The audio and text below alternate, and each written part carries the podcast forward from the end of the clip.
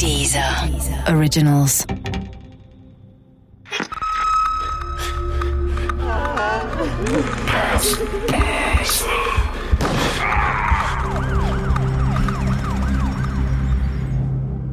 Schweinemord Teil 3 Ungefähr zur gleichen Zeit holte Rico Spielmann seinen Kumpel Thomas Bock vom Bahnhof in Seehausen ab. Seehausen ist nur einen Steinwurf von Potzlow entfernt. Dieser Thomas war im gleichen Alter wie Rico. Aber ich kannte ihn nicht und kann auch nicht sagen, woher die beiden sich kannten. Dass sie nicht einfach nur Trinkkumpan war, konnte mir der Autor und Regisseur versichern.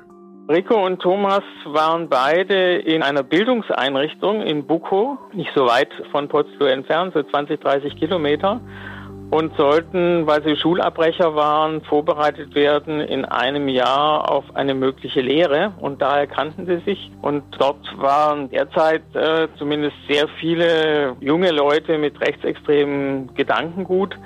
Und da passte dann eben der Rico gut rein, der vielleicht noch unsicher war, ob er wirklich in der Richtung sich weiterentwickeln will. Und Thomas war jemand, der auf die Weise provoziert hat, Aufmerksamkeit bekommen hat und da schon verfestigter war in seinem rechtsextremen Gedankengut.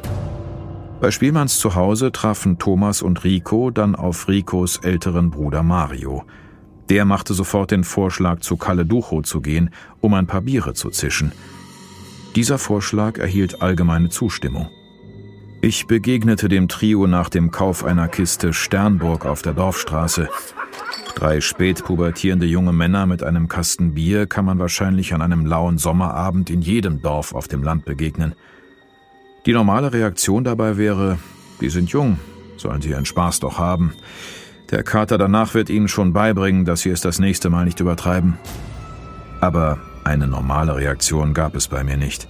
Dafür war neben der Kiste Bier zu viele kurzgeschorene Köpfe und Springerstiefel mit dem Spiel. Alkohol in Verbindung mit Aggressivität, Gewalt und Verrohung sind immer eine fatale Kombination. Dieser Gedanke ging mir als erster durch den Kopf, als ich dem Trio auf der Dorfstraße begegnete. Ich nickte kurz mit dem Kopf zum Gruß, ohne zu erwarten, zurückgegrüßt zu werden. Das geschah auch nicht. Und irgendwie war ich sogar erleichtert darüber. Heute bin ich der festen Überzeugung, dass ich mit den dreien hätte sprechen, sie in irgendein belangloses Gespräch verwickeln müssen.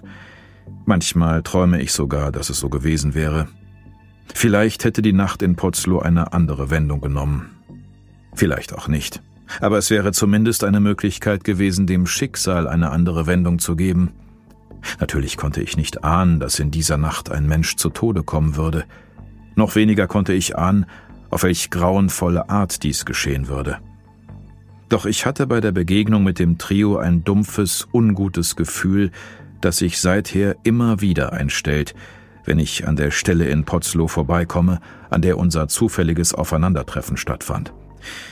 Ich meide diese Stelle deshalb und nehme bei Erledigungen lieber einen Umweg in Kauf, Vielleicht, weil mich der Ort und das Gefühl, das sich dort einstellt, an mein eigenes Versagen in dieser Nacht erinnern. Später begegnete ich noch zwei anderen Jugendlichen. Marinus Schöberl fuhr mit dem Fahrrad an mir vorbei. Grüne Baggy-Pants, Adidas-T-Shirt und ein kleiner Rucksack auf dem Rücken. Ich dachte, dass er zu Kalle Ducho fährt, um dort seine Kathleen zu treffen. Oder er wollte weiter an seinem Bauwagen werkeln. Um ihn machte ich mir keine Sorgen. Kurz vor dem Pfarrhaus begegnete ich dann noch Markus Bremer, einem gleichaltrigen Kumpel von Marinus Schöberl. Wir grüßten uns durch ein kurzes Kopfnicken. Ich vermutete, dass Markus seinem Freund bei der Arbeit am Bauwagen helfen wollte. Vor dem Einschlafen las ich an diesem Abend in der Bergpredigt. Das, was sich zur gleichen Zeit keine tausend Meter vom Pfarrhaus entfernt ereignete, hatte mit der Bergpredigt allerdings nichts zu tun. Während Jesus auf dem Berg Nächstenliebe lehrte, offenbarte sich am Rande von Potzlow die entmenschlichte Seele des Teufels. Am nächsten Sonntag kam Marinus Schöberl nicht wie angekündigt nach Gerswalde zurück. Seine Mutter rief ihn an, aber sie konnte ihn nicht erreichen. Es kam immer wieder vor, dass Marinus sein Handy nicht geladen oder einfach ausgeschaltet hatte. Manchmal vergaß er auch seine PIN und war deshalb nicht zu erreichen. Seine Mutter machte sich keine besonders großen Sorgen. Es waren Ferien. Marinus war in Potzlow bei seinen Kumpels und seiner Freundin. Was sollte ihm schon passieren? Irgendwann in den nächsten Tagen würde er wieder zu Hause in Gerswalde auftauchen. Doch Marinus tauchte nicht wieder auf. Nicht am nächsten Montag und auch nicht an den folgenden Tagen. Seine Mutter beschlich mit der Zeit ein mulmiges Gefühl. Jeden Tag, den Marinus nicht nach Hause kam, wurde das Gefühl mulmiger. Sie erkundigte sich bei Kathleen Ducho nach ihm, doch Kathleen hatte seit Tagen nichts von ihm gehört, auch nicht am Tag seines Verschwindens.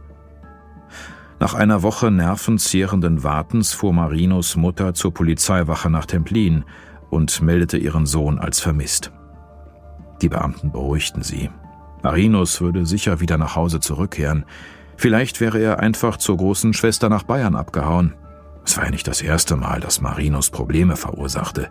In dem Moment, als die Vermisstenanzeige kam, war es erstmal so, dass der Marinus öfters schon mal verschwunden war im Bauwagen. Das waren dann immer nur ein paar Tage, da war er ein paar Kilometer weg von Potsdam. Es gab ja Ärger, weil er eben das Auto vom Vater mal entführt hatte, ohne Führerschein und dann auch einen kleinen Unfall gebaut hat.